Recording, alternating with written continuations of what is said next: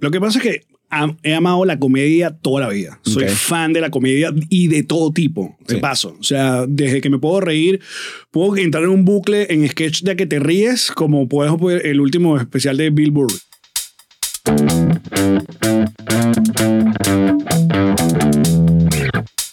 Tenía cero miedo a perder su trabajo. Total. Todos los cuentos de la rueda de me dijeron que cambiara este punto por un punto incómodo No, y dije, me voy. renuncio si me dejan hacer esto. Eh, bueno, Alex, bienvenido. Gracias, vale. Gracias por... Gracias por por la invitación. eh, coño, qué fino tenerte acá, vale. No, chico, gracias por la invitación. ¿Cómo- Este, ¿Cómo está la vida? ahorita bastante movida. Movida, veo que hay y- actividad. emocionante. Sí, sí, sí, sí, sí. Está muy emocionante ahorita. Esa etapa pre, preparto es muy... Claro. Todo te cambia. A mí me encanta como porque ahora como ya Karen la empezó a sentir. ¿no? Se está empezando a sentir. Claro, ella me avisa y me pone la mano y no pasa nada y yo tengo que tener la mano ahí como un rato así como que, Sí. Créeme, eso va a cambiar. La- la- la- y que no está pasando nada. No, espera. No, pero es increíble y toda la parte. Yo, a mí me da mucha risa porque yo me convertí, que sí, yo lo he dicho antes, creo que un experto en coches, ¿sabes? Yo estaba buscando en Amazon y ya quedó, Ah, ok, mira, este tarda tres segundos Ya, en claro. abrirse, pero cabe en todos lados, pero este son cinco segundos, pero le puedes meter todos los paneles que tú quieras. Y yo de repente, que, y ves en la calle, ¿no? Es como cuando uno está comprando un carro o algo así que estás viendo por todos lados modelos, ¿sabes? Como Disculpa, ¿dónde- todo el radar ¿Me de pasar coches. el link? de- Y eso dura, Amazon? y eso dura como tres, tres años y después no los quieres ver más nunca y se acabó todo. Sí, pero bueno, estamos en esa, en esa etapa, amigo. Ok. Bueno, Mira, te felicito. Gracias, gracias. Bueno, Sí. o sea, ha sido, para nosotros ha sido co- complicada la historia, pero, pero bueno, afortunadamente todo va caminando bastante bien. Creo que viene una- la, la etapa más graciosa de mi vida, viene, viene a continuación, la próxima temporada. Sí, sí, sí, son cambios muy... Pero eso, eh, es como que no, no le pares a nada lo que te diga nadie, incluyendo lo que yo te voy a decir ahorita, porque uno, cada quien lo maneja a su manera. Pero sin duda es muchos cambios y, y- y- y para mejor, en- a mi parecer. Así que te felicito. Yes. Bueno, mira, eh, antes de arrancar, este podcast maravilloso eh, suena increíble y se ve increíble, No, bueno, no gracias a mí. no, yo lo sé. ¿Ok? lo sé. Esto es gracias al señor Adrián aquí. bello. Saludos, Mi saludos. ex, ex gorditos. Adrián y yo jugábamos en, fut- en la liga maravillosa Foot Gordito. Hay muchos cuentos de Adrián. Podríamos seguir jugando ahí perfecto. Podríamos seguir más que ahora, más que nunca. Eh, Pero un montón de gente, celebridades, salió de Foot Gordito. Leo Rojas jugaba Sí. en Foot Gordito. Leo Rojas jugaba en fútbol. Este, eh, DJ Michael 77. eh, Daniel Pistola no estaba ahí también. Daniel Pistola jugaba, sí, claro. Víctor, Víctor Drija jugó en un Díaz jugó un par de veces y más nunca quisimos jugar con él porque es muy picado. Uno Carajo, un ve, carajo que iba a jugar fútbol con canilleras puestas, no, para, Nah. no, no, no. un- uno ve la personalidad de la gente cuando juega ese tipo de Marico, deportes total, colectivos. ¿eh? Total, Sí, sí, sí. se sí, revelaban. sí. sí, sí. Eh, pero bueno, nada, saludos a todos los integrantes de Futgordito. Un saludo, muchachos. Eh, yo jugaba más uno llamado Fumolito, pero ese, ese tenía otros. Yo traté de incorporarlos, pero ahí no hubo buena recepción. Me juzgaban. Es que no suena como una buena combinación cuando lo dices, pero, cuando lo haces es muy bueno. Ves las jugadas burdas más claras. O por lo menos eso es lo que tú crees, que es lo que importa, porque al final es todo un tema de percepción. Total. Eh, pero bueno, nada, astroestudios.com, ese es el, el que hace posible este bello podcast. Eh, así que eh, antes de arrancar, siempre es bueno mencionarlos y hablar de las maravillas de este estudio. Por contrato, el release que acabas de firmar. Perfecto. Tienes cinco minutos ahorita solo para hablar No, maravillas del estudio. Y yo, y yo como, como también armé mi propio estudio, estoy aquí tripeando de, de la maravilla que armó el, el, el Adrián. Thank you. Estamos geeking out Está muy cool, está muy cool. Es verdad, y podemos arrancar por ahí de las vainas que estás haciendo ahorita, que tú montaste tu propio estudio y Sí. tú decidiste controlar tu propio destino, lo cual es una perfecta, una, una muy buena decisión. Sí, o sea, creo que en el- mi vida en el mundo digital, cuando, cuando el, el proyecto se pausaba por culpa de un diseñador gráfico, un editor o de algo, yo no tengo esa paciencia. Yo dije, tengo que aprender a hacer esta vaina. O sea, tengo que aprender yo a editar, todo está ahí, a aprender y a darme golpes. Y yo creo que la etapa más fuerte de aprendizaje y la ola fue, obviamente, con, nos reiremos de esto, con el podcast que comenzó literalmente siendo grabado con un iPad y con un micrófono que compramos en Best Buy y luego o sea, la hora de aprendizaje de cómo era funcionar un contenido digital y cómo podríamos nuestra audiencia convertirla en comunidad y la comunidad al mismo tiempo apoyarte y tenerte dinero para luego ir a, a comprar los equipos necesarios. Sí, lo vas haciendo por capas, porque al final también eso de todo de un solo golpe, tú te das cuenta que no, invertí el dinero 80% en lo que no ha debido. Exacto. Entonces sí. mejor déjame, ok, resolví esto, ya funciona, armé la comunidad y poco a poco vas como agregándole tu- tus juguetes. Sí, pero entonces, eh, nada, afortunadamente nosotros pudimos comprarnos una, una casa acá en los Estados Unidos, un townhouse, tenía el Ujú. espacio del, del garaje, yo no quería que el garaje se convirtiera en el clásico garaje de, de- de Peroles y... Bueno, um, es, es de Peroles, pero Bueno, Peroles que son, Peroles más bonitos, más Exacto. Porque sí, cuánta huevonada. De hecho, yo ca- casi siempre hago como cierta limpieza de, de, de vainas que ya, por ejemplo, yo tenía toda una pared, un rack lleno de Funkos, porque a mí me gustaban los Funkos y coleccionaba uno que otro, pero luego con Nos Reiremos la gente empezó a regalarme Funkos. Y ya tenía un montón de vainas que yo, porque yo no quiero ese Funko. y fui como medio dorando, regalando algunos y así, haciendo como el espacio un poco más, eh, no, no, no tan cargado.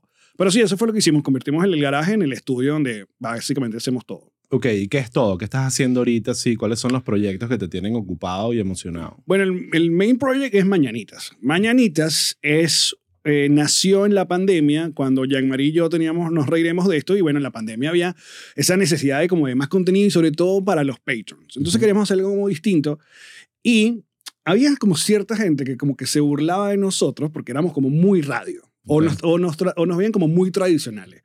Entonces, pero yo al mismo tiempo decía, pero si yo toda la vida hice radio y este Y yo soy de- así, pues. Exacto, soy este, de, de este aquí, Yamari también. Y nosotros lo que hicimos era, a través de Patreon, una, una grabación en audio donde parodiábamos un programa morning show de radio y por eso le pusimos mañanitas. O sea, así de fácil. Perfecto, sí. Y nació por mucho tiempo y fue una parodia radial donde por eso tenemos las secciones Gaia de tal día como hoy o no, Sí, que es un montón de bailes y poníamos música podíamos poner música en el Patreon era un, forma- un poníamos un, un archivo de audio y ya Y listo. ok. y eso funcionó mucho en nuestro Patreon. eh, a paralelo con Nos Reiremos de esto. Llamarillo yo grabamos a prim- en la mañana, a veces era, eh, luego empezamos a hacer como streaming. Y cuando tomamos la decisión de que Nos Reiremos como podcast, ya nos había dado como lo que nos dio y queríamos como terminar el proyecto, hubo una propuesta de que por, por qué nos evolucionamos a Mañanita y lo convertimos como en esto que está actualmente y llamaría al comienzo si estuvo como on board con la idea, pero luego a mitad de la gira Yamari tuvo como un encuentro con su vida y con su resolución en lo que quería hacer y ella me dijo que literalmente se quería retirar de todo lo que sea contenido digital y no lo quería hacer. Y bueno, lo respeté y todo bien, pero yo le decía, pero yo necesito... yo Pero sí, mira, pero yo pásalo. sí quiero hacer otras cosas. Y Exacto.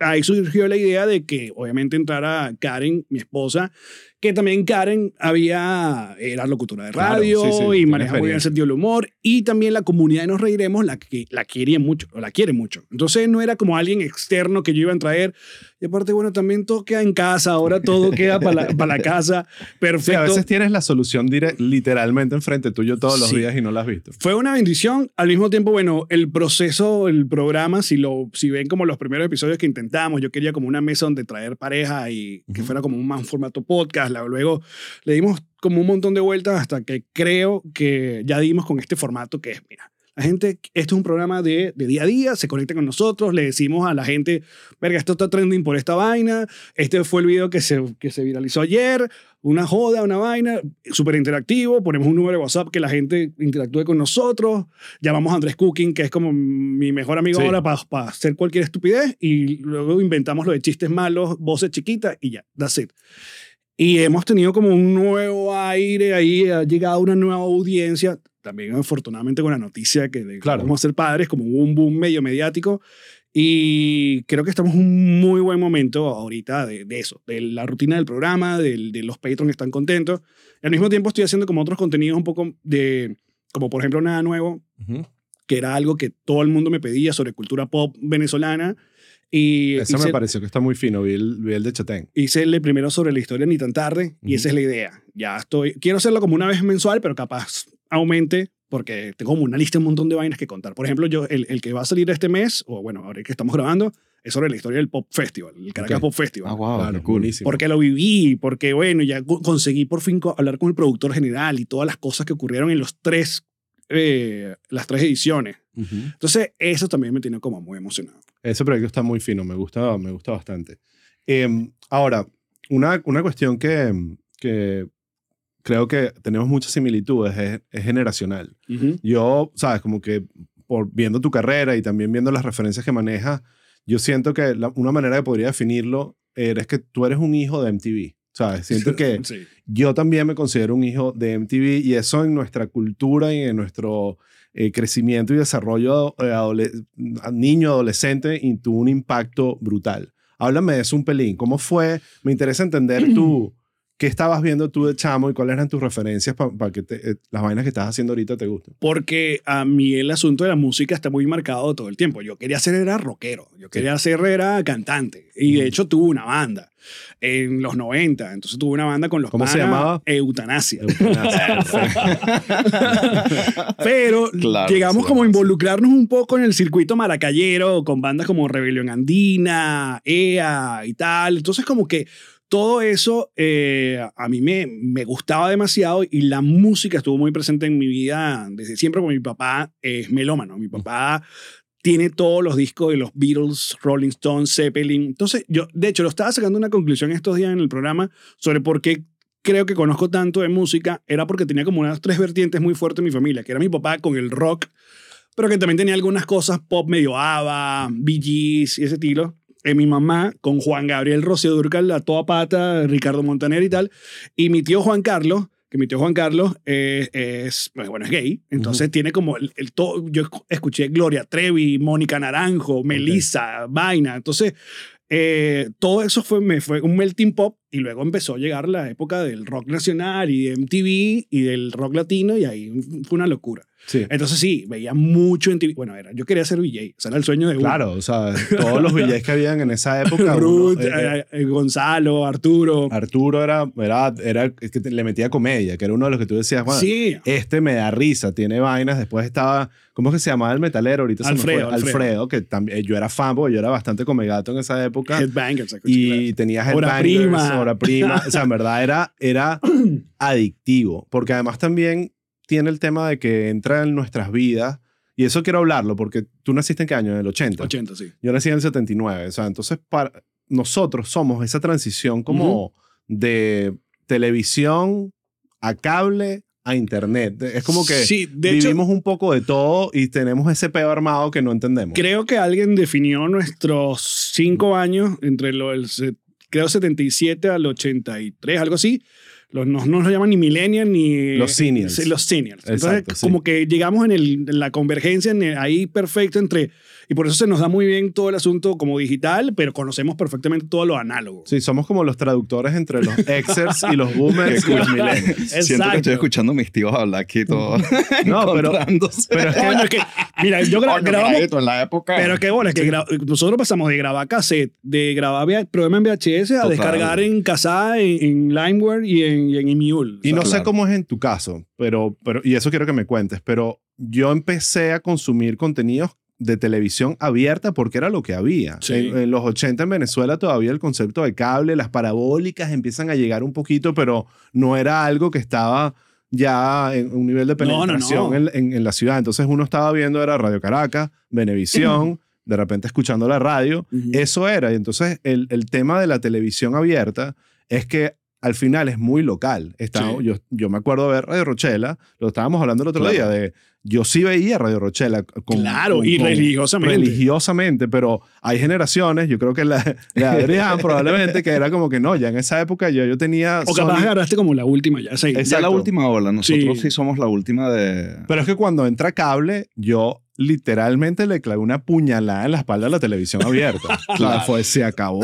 Yo voy a ver Sony Entertainment Television, Warner, lo que sea, HBO, lo que había ahí porque bueno, se te abre un mundo. Claro. Y yo creo que eso pasa en los 90. Entonces nuestros 80 fue televisión abierta, los 90 fue cable y de repente entra internet y que aquí estamos. y entonces ahí es que empieza la locura, pero yo creo que eso representa mucho a nuestra generación. Ahorita no se puede hablar de una generación MTV que no sea esa. Fueron la gente que creció en los 80 y en los 90. Lo que pasa es que también la generación MTV, por ejemplo, de de Adrián, es más MTV Week o, o la, o, eh, ¿cómo se llaman? Todas las, las vainas de- de, Reality, los Storm reality. Eh, Bueno, cuando yo me, cuando yo cumplí como 18 empezaron a surgir los realities y ya como que se rompió ese... Yo Claro llegaba que a casa, sí. ponía MTV, lo dejaba corriendo y era música.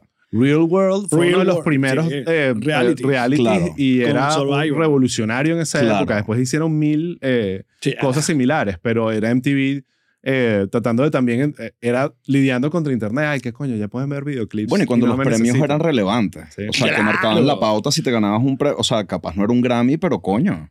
Era Para- un MTV, marico. Para mí ver los premios MTV en una época era, un, era el mejor plan. Era el me- Hay unos en particular, los premios MTV de 1992, aquí se me está saliendo la cédula, Mierda. que ahí sí. tocó, o sea, el Dennis Miller, que es un comediante, Sí. era el host, y ahí tocó Nirvana, Metallica, eh, eh, Guns N' Roses con Elton John. Fue una vaina que era como Wow. que Épica. estaba todo lo que para nosotros era importante. Obviamente Claro. ahorita lo mencionas y es como, ah, bueno, recuerdo viejos que, que ya, ya no pueden ni mira, caminar. pues. A mi vida, el cable llegó en el, como en el 94 y porque jalé demasiado bola, porque era un lujo, era un pequeño claro. lujo que había. O sea, y recuerdo que el servicio se llamaba Parabólica Service en Maracay y lo que traía era como 20 canales máximo. Ya era Pero- increíble. Pero era momento. increíble. Yo me iba a la casa del vecino a ver en TV un rato porque quería saber. Vivi Zambotes me, me, me volaba la cabeza y, y eso, de, de, de esperar el video estreno. O sea, yo recuerdo que esperé el video estreno de mm, Until Sleep de Metallica, así como que hoy es el video estreno de Until Sleep, o sea, porque era parte del primer video luego de todos los años de Black Album. Y si te lo perdías, te lo perdías. Hasta nuevo aviso.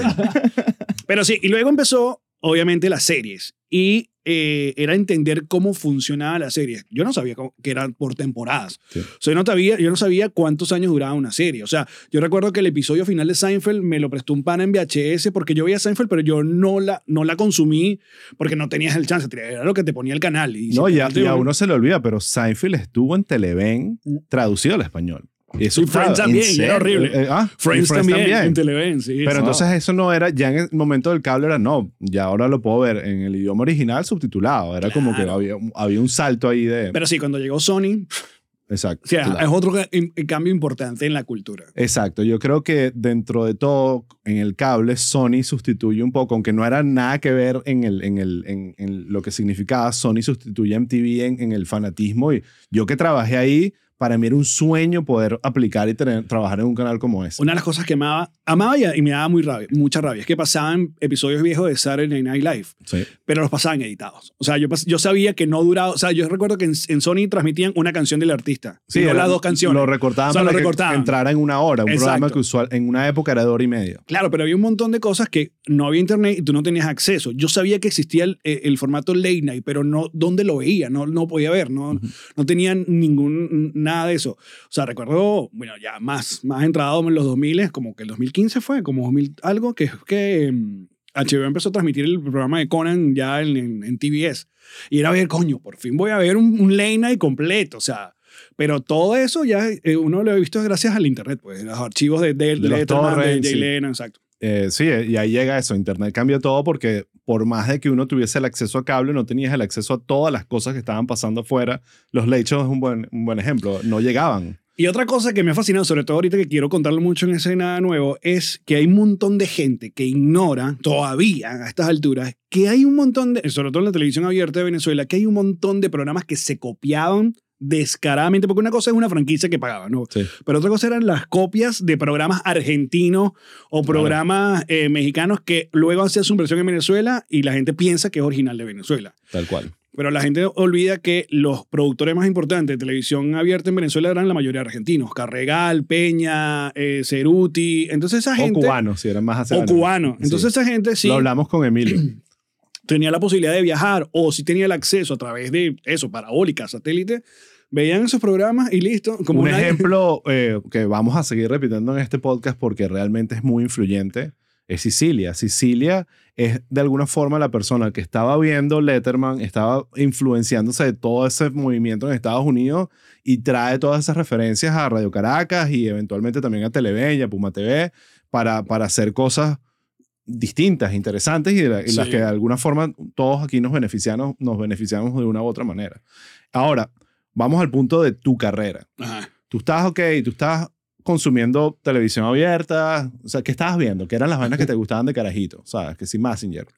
Eh, no, yo soy, yo soy Thundercats, soy También. Tortugas Ninja, mal, mal, mal. Las Tortugas Ninja me, me llegaron en un momento importante.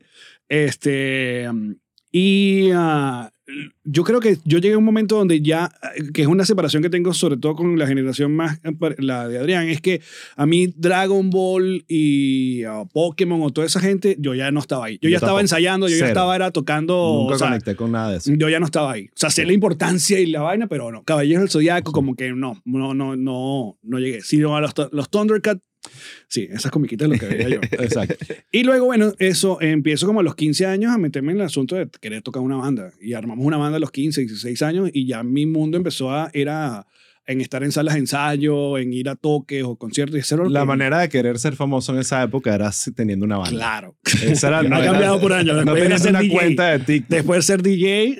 Exacto. y lo mejor es que lo hice todo, déjame decirte. Entonces, Porque tuve la banda, fundaste Eutanasia. fundé Eu- Eutanasia con, con mis panas del colegio y la banda duró unos, como eso, como hasta los, el 2000, algo así. Y uh, luego empecé a animar en una miniteca que me contrata. Entonces, claro, con la miniteca en Maracay que se llama My Way, yo iba a todas las fiestas y yo era co- como que le animaba la hora loca. Y era, era muy de pinga porque primero era plata, o sea, era mi trabajo. Trabajaba los fines de semana, trabajaba en fiestas donde había, eh, eh, bueno, gente que, que, que uno después ligaba con esa gente. Sí, había beneficios adicionales. Exacto, había como una mini fama local entre Valencia y Maracay animando en la MyWay.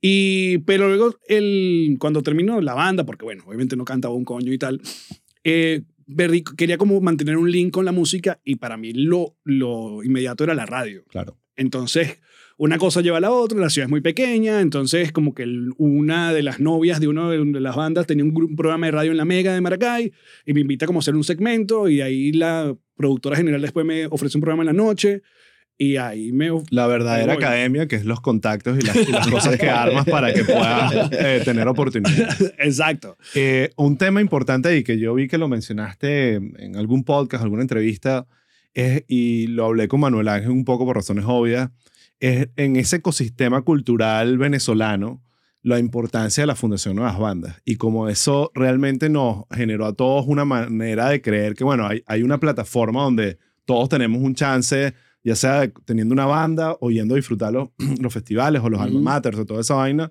Y, y, y tú te metiste en ese, o sea, ese fue parte como de la dinámica Sí, tuya. no, no llegué a participar en las bandas, pero también, uh, una vez más, hay que recordar la, la época mitad de los 90, donde sin internet o en Maracay, o tú te enterabas a través de la radio, pocas algunas cosas, pero la, mi, mi fuente de información era Urbe. Ok. Urbe era mi fuente de información. También. O sea, los miércoles había que comprarlo y uno se enteraba. Ahí me enteré de gente como la puta eléctrica, por ejemplo. Claro. Ahí me enteré de gente Una de mis como... experiencias más increíbles de adolescente fue ir a un matiné de la puta eléctrica. O sea, todavía no, po- no, no podían entrar de locura. edad. De hecho, nosotros versionábamos Dinamita, marico, en Wow. Maracay. Nadie sabía que esa banda no se escuchaba en Maracay. Se escuchó nada más que, creo que 92.9 fue como que le dio Sí. eh, medio bala. Pero nosotros en los toques tocamos, y la gente pensaba que Dinamita era de nosotros. Y yo no. Era porque había conseguido un disco de la- del quinto Festival de las Bandas y lo conseguí, lo compré y yo decía, esta banda, qué bola es esta banda. Y Esa banda, en verdad, en vivo era increíble. A mí me marcó la vida los conciertos. De, a- a- ese en especial fue en Espacio, en, ahí en, en la Castellana, un matiné, podían entrar chamos. Y, y tocaron como si no, no pudiesen entrar chamos. Pues, y eso fue, el- eso es lo que uno quiere, el rock and Claro. roll y que haya una locura. Y, y en verdad era una muy buena banda. Pero en las bandas, mi relación al comienzo era como medio odio, como mucha Ah, gente. no, claro. Es que Nuevas Bandas está comprado. obviamente.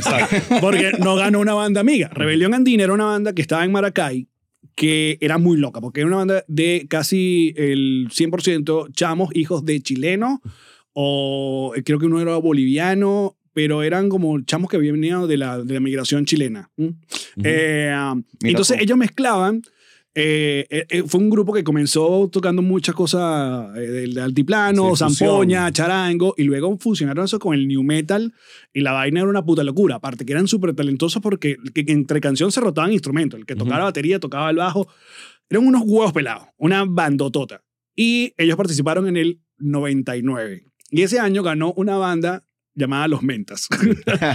que salen los mentas vestidos de perro calentero y que mundo porno. Y claro, yo indignado, ¿cómo va a ganar esta mierda? Pero en el fondo yo, que no, los mentas es divertido. Y ahora mentas amo los lo Claro, después lo entendí. Amo los mentas. Pero al comienzo estaba con esa vaina. Pero sí, era, era el evento importante. Sí. Había que viajar. Viajábamos en las bandas por, primero eso, el, el conocer a la gente, cómo se, cómo se tocaba. Luego empezaron los circuitos y eso sí le dio más cabida a cada A quien los, de... sí, a, la- la- a los territorios y a la región. Exacto. Pero, eh, eh, y esa época, tú hablas del 99, toda esa época eh, fue una muy buena época para la fundación porque había eh, patrocinio de cigarrillos. y eso hacía claro. esas fiestas y esos conciertos Lucky realmente, eh, uno sentía que estaba en el primer mundo. Era realmente buenas tarimas, buen sonido, buena producción, por supuesto, Lucky Strike por todos lados y uno feliz de que te Bueno. la oportunidad de hacer un show así. Ese festival del 99 fue en los jardines o como las afueras del Teresa Carreño. Sí, los espacios abiertos de Teresa Ajá. Carreño. Y tocó Juanes nuevecito. Claro. Nuevecita. Juanes no había, no sé si había pegado alguna canción, pero estaba ahí y tocó La Corte, creo yo, en esa, en esa época. Sí, no, Y- lo- Pero lo único malo, obviamente, era que como era de, de, de cigarrillos, no había acceso a los menores de edad. Entonces eso Uf. era como... Exacto. Yo ya era mayor, pero bueno. Pero sí, tenía esa parte. Igual habían otros eventos que la gente no conocía. El Intercolegial de Rock era muy bueno, el, el de la Fundación Nuevas Bandas. Y yo me acuerdo haber ido de chamo con mis amigos y ver muchas banditas que después fueron algo empezando ahí. Eso, eso realmente pasó. Y tenían el Alma Mater, que era el, el festival de la, de universitario. Entonces Ujú. tenía, tenían como esos espacios para distintas vainas. En un momento incluso hicieron unos premios. eh, pero, pero sí era, y no sé cómo está ahorita, pero eh, era muy influyente en, en ese circuito cultural venezolano que estaba muy conectado al punto que quiero llevarlo es a la radio. O sea, era el paso de estar alrededor de nuevas bandas a poder eh, llegar a la radio, sea como entrevistado o teniendo un programa, era, era posible. Y uno de los casos fue, ¿cómo llegas tú a, a la Mega Caracas? A la, bueno, la Mega Caracas es porque básicamente me hizo famoso 12 corazones. Ok. no, que era bueno, muy normal, ¿no? Claro, era Eh, la época, era la época. Bueno, era el sueño, obviamente. Yo estando como locutor de la Mega de Maracay, sabías que la Mega era estar en la Mega de Caracas Ujú. y ah, estar a nivel nacional. Aunque había pocas esperanzas. Era como, bueno, no, que oye un huevón de Maracay va a estar en la Mega de Caracas al lado de, ¿sabes? Erika, Ana María, Chatén y todo esto. Eh, afortunadamente gano el fulano concurso de Venevisión, hago 12 corazones, me mudo a Caracas. Ya, eh, explícame eso. El concurso era como un concurso de... Un reality. de- un reality para ser animador. Sí. Ok. Yo ya estaba viendo ahí en Valencia, me habían cambiado de radio a una que se llama Guau 881 porque um, empecé a trabajar mucho en Valencia, esta era una radio nueva y me dieron como mejor horario y me mudé. Y está, esto estamos hablando de 2002. Ok. En el 2003... Buena eh, época para Venezuela. No estaba pasando nada políticamente. no, estaba todo tranquilito. Aparte, yo tenía el programa de la mañana y nosotros llegábamos antes de que prendieran las guarimbas en la principal, porque la que llaman la, la Bolívar Bolívar de, de, de Valencia. Entonces nosotros llegamos, subíamos y prendían la, la guarimba ahí de, de esa época. Este, mm, tenía un, eh, yo trabajaba en la, en la miniteca, bailaba con, con, con nosotros el hermano de Carmen Alicia. Carmen Alicia es una cantante que participó en unos dos realities de RCTV. Ok. Entonces, de la nada, Venevisión saca esta promoción que dice Venevisión busca animador y no sé qué vaina. Llaman, vengan al casting, no sé qué tal. Y claro, yo lo que, yo recuerdo haberme topado con la promo y haberme preguntado, bueno, ¿para qué quieren animador si ahí está Samir, Daniel, toda esa gente?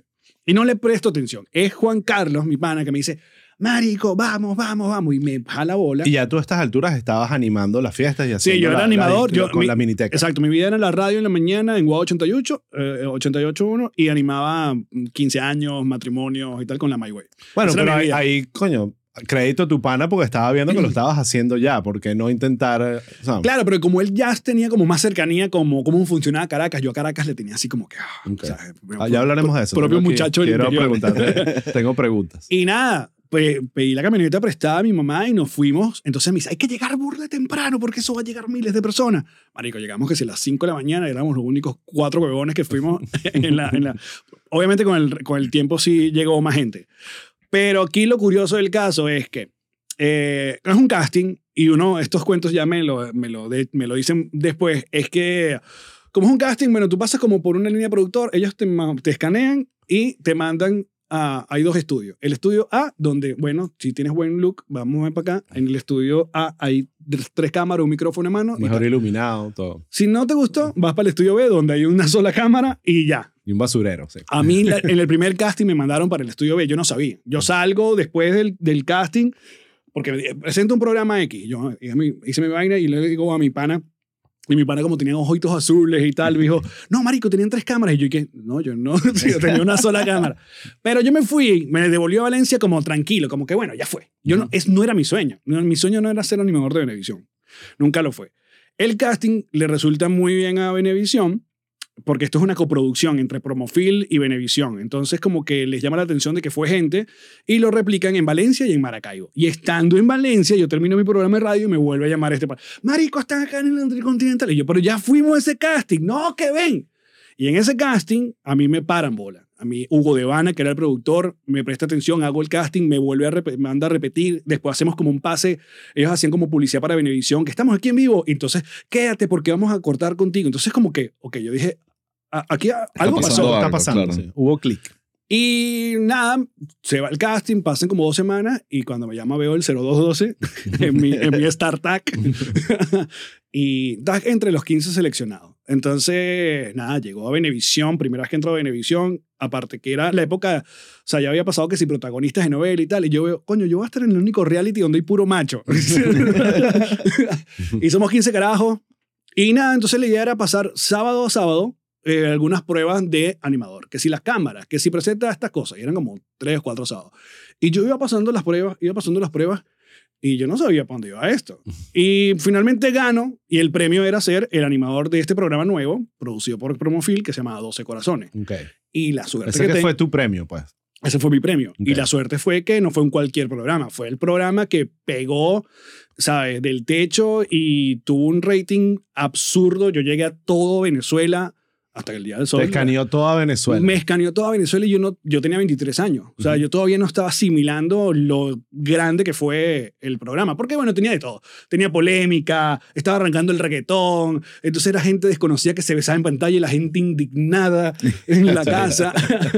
Claro, estamos Eh, hablando de esto es televisión abierta. Claro, televisión abierta. Entonces, ay, los niños. Y aparte que son los, los- estos productores son unos bichos de que, que hicieron, no es justicia para todo. ¿Cómo se llama? El primero, no, justicia para todo. Sí, era. justicia para todo. Eh, o sea, ya se ven todas las triquiñuelas, todas las trampas para generar rating. Y yo recuerdo estar en la oficina en Venevisión, los productores celebrando porque nunca, eh, desde Bienvenidos no habían tenido los números que, que tenían, así, ese tipo. Luego, eh, algo que pasó con 12 Corazones fue que uno de los productores, eso, hay como varias cabecillas, y uno de los productores como que vio que ya el horario del jueves se había despertado y dijo, no, yo se lo quiero dar al programa nuevo Maite. Entonces nosotros nos Los cambian para los miércoles. Y los miércoles está ¿Quién quiere ser millonario? Yo me imagino que tú debes saber este cuento de los canales nacionales que ellos se hicieron como un mini pacto. No, no sabía. Hay como un, sigo, sigo como un mini pacto entre ellos de no agresión. Ok. Entonces los lunes, Venevisión no le ponía nada a la Rochela porque los lunes el prime time era de RCTV y así iban. Entonces obviamente el miércoles era de Eladio Lares. Entonces nos tiraron ahí Venevisión como, bueno, esto no es mío, esto es como una... produ- Aquí esto lo van a matar. Y nosotros al Lo- cuarto programa miércoles matamos a quien quiere ser millonario y nos sacan del aire. lo mandaron a los domingos y el programa O sea, se acabó, la- no hubo renovación. eh, eh, el- la muerte fue porque, porque te metiste con Eladio. Bueno, yo no. El, ca- el canal, el el, canal pensa- el canal pensaba, exacto, que no íbamos a lograr tumbar a quien quiere ser millonario y sí. Entonces, bueno, el tiempo pasa, pasan dos años y yo ya viviendo en Caracas, yo empiezo como a acercarme, obviamente, al- a la gente de la Mega, sobre todo porque me empiezan a entrevistar, me empiezan a Ujú. me invitan al programa de Erika y Enrique Lazo, me empiezan a... eh, y el primero con que yo hago como es con él Ayala, que era la productora de Luis y, Ujú. y- y Erika, eh, y luego me hago pana de mi querido amigo Francisco Granados, el Osito, Claro. y de Michelle de Narcisian. Entonces, claro, empezaba como... Yo iba a la radio como a ponerme a la orden. Y una vez me eh, recuerdo que el oso y yo fuimos a Rock al Parque en Bogotá y regresando en el 2006 me llama Karim Ordaneta y me dice, hola Alex, ¿cómo estás? Este, am, ¿quieres estar en un programa a nivel nacional en la Mega? Y yo, y yo, bueno. Y lo que pasó fue que ellos habían hecho un programa nuevo de concurso que se llamaba La Ruleta, que era con Lilian Tintori y con Pastor Oviedo. Wow. Y el programa arranca y a la semana ellos tenían un contrato con RCTV, tenían un programa de concursos también y RCTV literalmente le dice o la radio o la televisión. Era esa época cuando la televisión se sacaba el huevo contra la radio. Claro. Y los chamos, o sea, los dos no pudieron hacer nada y dejaron a la mega guindando y a mí me dieron ese programa y yo entré. O sea, tú entraste con la ruleta. Yo entré con la ruleta, eso fue mi primer programa. Pero luego me pasó lo mismo a mí. Yo duré un año con la ruleta, que era un programa bien de pinga de concursos y era a nivel nacional. Ujú. Y yo firmé un precontrato en Venevisión con uno de estos. Ellos te ponen a grabar programas para la preventa que Ujú. no saben si se van a hacer. Sí, piloticos, vainas. grabas como una prueba, una, una promo de mentira y luego, bueno, si le interesó, lo hacemos. La gente no tiene idea de la cantidad de pilotos y proyectos que quedan Engavetados. eh, desde un guion hasta una idea, hasta un piloto, hasta una temporada, tantas cosas que quedan buenas y malas, obviamente, Entonces, en el mundo de la televisión. Yo estaba en la mega ya feliz y me llama Carregal, Hugo Carregal, me dice, mira, el programa va, se va a llamar El que sabe sabe y es como única Pascualoto. Y yo, "Ah, de pinga, sí, programamos en la tarde. Yo, no, es que yo tengo radio en la tarde. bueno, tú ya firmaste con nosotros, te jodiste. Y yo tuve que ir. ¿Sabes? Yo de 26 años, luego de por fin, esto es lo que yo quería, y yo tuve que ir a la, a la oficina de Jaime Ross, casi que llorando, a decirle, mira, me tengo que ir y vaina. Pero, coño, afortunadamente la relación quedó tan buena, que obviamente el programa, el que sabe, sabe, duró tres peos, no, no, no pasó nada con ese programa. Y cuando hacen uno de estos grandes cambios que hace la Mega de cada dos años, eh, Papelón con Limón era con Mariela, Mariela Celis y Lazo. Y quieren, mandan a Lazo para hacer la cuenta de tres, inventando con Iván y con Erika. Y a mí me dicen, ven para que estés con Mariela en Papelón con Limón. Y coño, ya ese era otro nivel porque era el mediodía, era literalmente... Sí, todas las piezas empezaron a encajar. Y ahí fue. Y desde ahí estuve fijo en la Mega. Hice tres años en Papelón con Limón. Luego inventamos Conector, que era Ujú. como el primer programa que la Mega quería hacer sobre tecnología. Y hablábamos sobre el, el YouTubeazo del día, el MySpace de la semana, vainas así. Y, y ahí comienza conmigo un poco la, la cercanía con lo digital. Exacto. Yo fui como el primero que hacía streaming en la cabina y mm, el conector duró un rato y luego me mandan, inventamos Apaga la Tele, que era con Claro. Verónica, que creo que yo fue el proyecto más importante que tuve en la Mega. Sin duda, y es el que por lo menos yo recuerdo más como que tuvo mayor impacto, no sé. desde- Sí, desde sí, mi sí. punto La de dupla con Verónica fue Una- mágica y aparte que le, le dimos un montón de chance a colaboradores. Bobby Comedia, Edville, eh, creo que ¿Qué- en, Nanutria. en qué horario estaba? Porque yo me Comenzó en la noche, fuimos como bajando noche, después a las 3, después el mediodía fue como el horario. Porque yo me acuerdo, no sé en, qué- en qué época era eso, corrígeme si me equivoco, pero yo estaba en época probablemente entre empezando a trabajar, universitaria, y, y, y, y sentía mucho la, la- O sea, el horario me convenía para escuchar un programa como ese. Sí, el mediodía fue lo que creo que la, Exacto. la gente más lo recuerda. Sí. Ahora, todo lo que me estás contando hasta ahorita, obviamente habla de que estás metido en el mundo del entretenimiento, del ser animador, de, Ujú. de- de televisión, radio. Y por supuesto que el tema de la comedia y el humor no necesariamente era lo que te definía, pero era un recurso que, que todo animador, todo, toda gente que está en ese mundo utiliza. Es como una, un, un- superpoder que puedes utilizar o no en distintas medidas. Cualquier animador puede hacerlo. Pero tú, tú llegaste como que a incluso a pasar el umbral de, ok, no solo va a ser un recurso, voy a hacer estando, voy a lidiarme. Esa, esa, yo creo que el conectarte con Bobby, me acuerdo, cuando hicieron la mala conexión, Sí. eh, te mete como en ese mundito que además estaba empezando a ser efervescente y ahí empezaste como a meterle la comedia a tu delivery, asumo yo. ¿Cómo, cómo fue ese proceso? Lo que pasa es que he amado la comedia toda la vida. Soy Ok. fan de la comedia y de todo tipo, de Sí. paso. O sea, desde que me puedo reír, puedo entrar en un bucle en sketch de que te ríes, como puedes el último especial de Bill Burr, ¿sabes? Ok. De ese, Tienes el rango el completo. rango completo, porque bueno, también a- admiro y y entiendo todo tipo de comedia, me ha gustado siempre. Y una de las cosas que me gustaban también de varios animadores en, en televisión eran los animadores ocurrentes. Un Guillermo Fantástico González, Orlando Urdaneta, ¿sabes? Esos que tenían no eran todos serios, secos, ¿no? Sí. Luego, eh, obviamente, ni tan tarde es un antes y un después que tú dices, ok, esta vaina se puede hacer.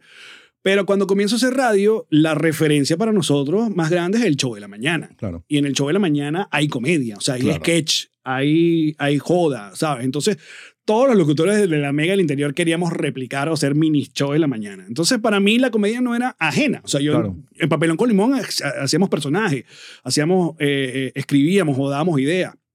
Entonces yo yo recuerdo que, de hecho, en Papelón con Limón llegó invitado George a, a invitar a la gente a los micrófonos en en vivo. Sí. Y Mariela empieza a hacer stand-up y yo le empiezo a abrir a Mariela y eso estamos hablando de 2008. Y yo hago como tres shows con algunas ideas que yo tenía. ¿Qué? ¿Micrófonos abiertos? Sí, sí. Abrirle a Mariela Celi. Y yo como en el tercero, yo me desanimé. Yo dije, no, esto como que no es lo mío. Marico, muy Es arrecho. rudo, marico. Porque aparte no, no sabías nada, no sabías, no entendías, bueno, el delivery, no entendías nada, el remate, no, era como eh, así, eh, a, a lo, a lo coñazo. Pero me desanimé y de hecho yo empecé fue con, me metí fue en la onda de los selector y empecé a poner música en bares de rock and roll y, y estafé un montón de gente diciéndole que yo era selector y hasta un premio Pepsi me gané. Pero me divertía, viajaba, o sea, Claro. viajaba y tocaba, bueno, con vinilo verso más de una vez, la- Sí. yo era el que abría el concierto de vinilo verso poniendo música, sea, y era poner mi música. Giramos por ahí, por todo el país. Claro, y le abrí, eh, giré con el cuarteto de Nos en Venezuela. O sea, todo eso estaba muy de pinga. Y de hecho, es cuando arranca Chatein TV, Ujú. que bueno, obviamente estoy regodado de puro estando pero, porque está- Lete, está José Rafael, Jean María hacía estando también, eh, y bueno, Luis. Y yo recuerdo que todo el mundo promocionaba el programa, bueno, hoy me presento en tal lado, estos tenían que sí, eh, a los, eh, los hijos del ocio, y Claro, Chatein se convirtió, ellos lo hablaron aquí, se convirtió en la- el canal perfecto de marketing para Claro. llenar los shows. Y yo decía que no, yo voy a estar en Rastabar poniendo música. Luis me decía, ¿cuándo vas a hacer stand-up? Y yo dije, verga. O sea, y me propuse. Y ahí fue cuando escribí con todo respeto. Y, y nada, me lancé porque eh, teníamos la plataforma también, Luis. Invito a Manuel Silva a que abra el show. Imagínate, Manuel Silva es, acuerdo sí. es un monstruo. Que yo voy a, va, yo voy a aprovechar este momento para darte aquí un besito porque, marico. Osvaldo fue al show y luego me escribiste un correo. Lo, hoy lo revisité. De la nada. O sea, porque, coño, yo te conocía porque eras el, el pana de, de, de Plop y creo que una y otra vez, creo que hicimos una cosa con Diablitos, ¿te acuerdas? Que Sí. en la mala conexión. O sea, había una- sabíamos quiénes éramos y ya. Sí. Pero panas no éramos. Y, o amigos. Y, Sí, nos conocíamos, pues. y tú me escribiste un correo tan de pinga, marico, diciendo lo que te había gustado el show, diciendo que coño, que te sorprendió que, que, que me sentiste como eh, ah, es genuino, o sea, que no sí, era seguro como de ti mismo. Sí, que, que dividí el show esto y luego me diste algunas recomendaciones, esto me parece muy largo y tal. Y para mí eso fue, weón, como que un, un check, porque el otro peo que yo tenía, sobre todo, sí, eh, trabajé mucho con el peo de la comedia, era el hecho de pertenecer. O sea, yo sentía, siempre me sentí como outsider y siempre quise, ok, pero ¿qué es lo que hay que hacer para ser stand O sea, para que los otros te validen a ti. Sí. Y eso ha sido un gran peo que siempre tenía. Recuerdo que siempre escuchaba, no, las risas azules, la, la, no, la tarde de las risas azules. Claro. Si lo logras Esa ahí, la prueba. y yo dije, bueno, vamos, y fui, y me fue bien. Entonces, claro, es como que, bueno, ya me fue bien, o sea, ya me pueden reconocer como estando, pero ya había gente que como que todavía no. Sí. Entonces, claro, entonces uno... Es un mundo complicado. El mundo de- del- del stand-up y de los comediantes, eh, obviamente, es pa- hay mucho es- ego. eso, mira, hay mucho es ego. que hay- Venezuela. Hay mucha competencia. eh, y, y como somos o, o son todos muy creativos y muy tienen el, el tema de la comedia también en su recurso para combatir ese, esa, esos, es, no, no sé si son envidias, pero como que esa competencia que pueda haber. Entonces, Sí, sí, es eh, un mundo que, que sin duda te evalúan. Y ah, entonces la otra etapa era que me conseguí entonces en el interior con los estandoperos que estaban haciendo circuito, entonces eh, decían o hablaban paja de que, bueno, claro, tú estás en Chatén TV, eres famoso, obviamente llenas esta vaina, pero nunca te metí en un bar. Entonces, ¿qué hacerles con Calve? Voy a hacer una gira en los bares nada más chiquito, vaina ahí, con el- la licuadora prendida para que, o sea, como para que veas cu- cuáles son las pruebas que necesito pasar para que me, me consideren un estandopero. Luego, obviamente, uno se va entendiendo, no va madurando y entiende que, bueno, un- una cosa es muy distinta. Ser, eh, eres un comediante a ser una gente cómica. O, o eres cómico y eres estandopero. O sea, hay gente que se para en la, en la tarima y ya te da risa per se. O sea, porque, eh, por, por su, man- su manera. Hay otra gente que es súper seca, pero es lo importante lo que escriba. Y luego el proceso de, de conseguir mi espacio en el material. Porque al comienzo, recuerdo que con todo respeto, había como de todo. Había desde observaciones hasta un cuento largo, mi despedida soltero. O sea, estaba como all over the place en, lo, en la comedia que yo quería hacer, inspirado 100% en la pelota de letras. La pelota Ujú. de letras, eso es algo importante que creo que hay que hablar en la comedia latinoamericana. Totalmente. Creo que Andrés López es el que le dice a los comediantes que, dude, así es, esto es un... un- y creo que él todavía no lo llamaba stand-up Ujú. a él, pero cuando apareció la pelota de letras en 2006, 2007, yo dije, marico, qué bolas que esto lo podemos hacer todos. Y, um, y luego, bueno, nada, luego lo que fui es evolucionando la, la presentación. Obviamente pasé con todo respeto y giré por todo el país, me fue muy bien. Y, coño, yo creo que ah, yo me he vacilado cada momento de mi vida porque todo... Hay una gente que te dice, es que tú quieres hacer de todo. Y esto te lo dicen como si fuera malo. Y yo no, yo he hecho todo lo que yo he querido hacer. Yo quería poner música y ir a los conciertos de rock and roll, lo hice. Yo fui locutor de la Mega, lo hice. Yo estuve en televisión, lo hice. Y ahora hice stand-up y lo hice. Y quieres hacer podcast, lo hice, ¿sabes? En, en mayor o menor éxito. Y eh, por eso, ya- y la otra cosa es que siempre he sido una persona que disfruta el éxito del otro. Ujú. Y eso me ha, me, ha, me han tenido como en paz por mucho tiempo, ¿no? De que sé, si a alguien le va mejor el mismo día, sobre todo con Manuel Silva, era mi abridor. Marico, Manuel Silva es una persona que más me hace reír. Sí. Él comenzó la rutina en el show de 15 minutos y había un show ya que Manuel llegaba a los 40 y tú crees que yo lo mandaba a bajar. No, weón. Porque yo veía que la gente estaba feliz y disfrutando. Entonces, nada, ese ha sido como un poco el, el struggle ahí con, con la Claro, comedia. pero ahí va también de cómo tú, es como una receta, cuánto le pones de comedia y de otros ingredientes al- a lo que tú eres. Y para mí tú siempre has sido una persona que te ubico más como una persona que como un- una persona que entiende todo el pedo cultural con una- un rango importante, música, tecnología, comedia, y esa es como la referencia. Yo creo que para mucha gente tú te posicionaste ahí. Entonces, claro, cuando estás haciendo comedia, eh, el comediante trancado te va a hablar con ese punto de vista, pero la mayoría de la gente solo te está viendo como un entertainer, que es lo que al final es. O sea, Sí. ¿Entiendes? Yo creo que ahí está. Ese- Y- el- el- me gusta entretener. Y, y esa ha sido la vocación y eso es lo que me he dedicado toda la vida. Exacto. Y ves mucho, lo que pasa es que eso no se habla, que muchos comediantes que les encanta ese stand-up, pero que tienen que hacer otras maneras de entretenimiento, como radio, tener un podcast, hacer otras vainas, pa- porque entienden que eso los ayuda en, su ecosistema de Claro. el negocio principal, que es para hacer una tarima y que la gente pague para que te vaya a ver. Sí, y la otra está, exacto, en que como a mí la tarima nunca me dio miedo, respeto la, la tarima, pero bueno. claro, venías creo que- entrenado desde My Way. Exacto. que vamos, Desde eutanasia. ¡Vámonos! Eutanasia. Es, es muy raro porque yo siento que el stand-up es así. O sea, es completamente 50% delivery y tu, ¿cómo se llama? Tu, tu, tu puesta en escena y el otro está en el, en el contenido y en la- lo que dice. Pues sí, yo he visto comediantes que tienen un contenido maravilloso, pero que no, no este, Sí. el tarima se, se, se echan para atrás. Tal cual, sobre todo ahorita que, bueno, pasa muy, antes era con la televisión, que bueno, el hecho de que seas muy bueno en televisión no te va a hacer muy bueno en tarima automáticamente. Ahorita pasa, si eres muy bueno en TikTok no te va a hacer muy bueno en tarima Sí. automáticamente. Y hay casos de éxito y casos de fracaso, o sea, es normal. Eh, mira, importante que hacer una pausa para hablar de chistinterno.com, que es donde estoy poniendo toda vaina. Eh, los episodios completos, te- si te haces miembro y pagas tu vaina, Muy bien. nosotros no usamos Patreon, pero es una vaina como esa. Es como Patreon. Es como Es Patreon. como Patreon. Es como un Patreon. Entonces ahí con la membresía, que son 5 dólares, puedes tener acceso a todos los episodios completos y un montón de episodios especiales que ya estamos empezando a grabar. Que eso también te quiero hablar porque te quiero tener invitado para Muy bien. hablar geek comedy de algunos proyectos que, que, que vale la pena entrar en detalle. Eh, y también ahí, bueno, tenemos eh, el podcast completo, eh, un newsletter y un blog donde pueden ver todo lo que hablamos para que no estén ahí como tomando notas, sino, ah, mira, hablaron de esto y esto, y armamos como un blogcito fino con toda la conversación. Y ahorita, ya cuando salga este episodio, sin duda va a estar activo.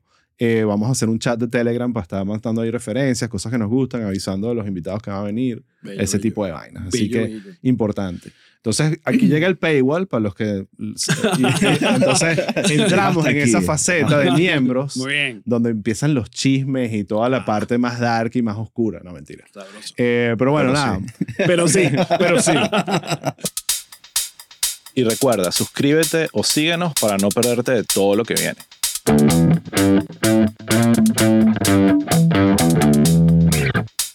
you.